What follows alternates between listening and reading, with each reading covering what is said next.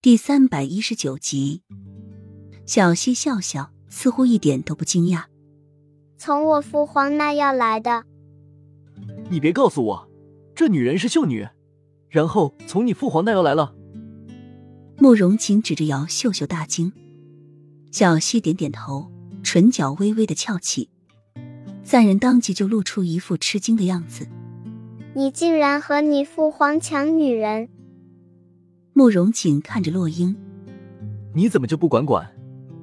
小溪现在才六岁啊，你就那么早的让她通宵男女之事吗？洛英瞥了一眼慕容锦，都说是做宫女了。太子宫好像并不缺宫女，为何要从皇上手上要一个秀女做宫女呢？一直没有说话的柳荣出声，满是疑惑。洛英看着小溪，她一不知道小溪为何要要一个秀女回来做宫女。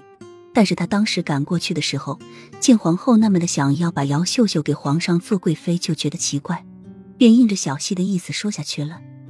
因为她会武功。小溪淡淡的说着，桃花眼中却是一片深不可测。小溪简简单单的一句话，就将所有人的疑问给勾起来了。你怎么知道她会武功？大家异口同声。因为师傅告诉我会轻功的人。走起路来无声无息，身子很是轻盈，所以我便把他要来了。小溪淡淡的说着，眉角带着意义不明的笑。众人依旧不解，要他何用？小溪，你身边会武功的人已经很多了。洛英对着小溪说。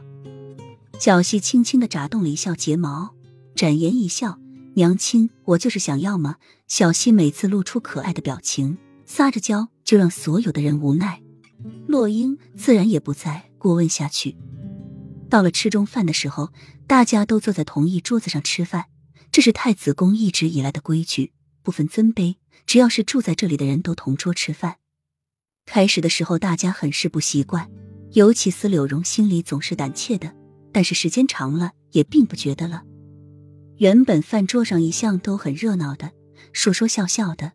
慕容锦别看有时候是一本正经的样子，但是却很是幽默。每次在饭桌上都说一大堆笑话给大家听，偶尔和洛英拌拌嘴。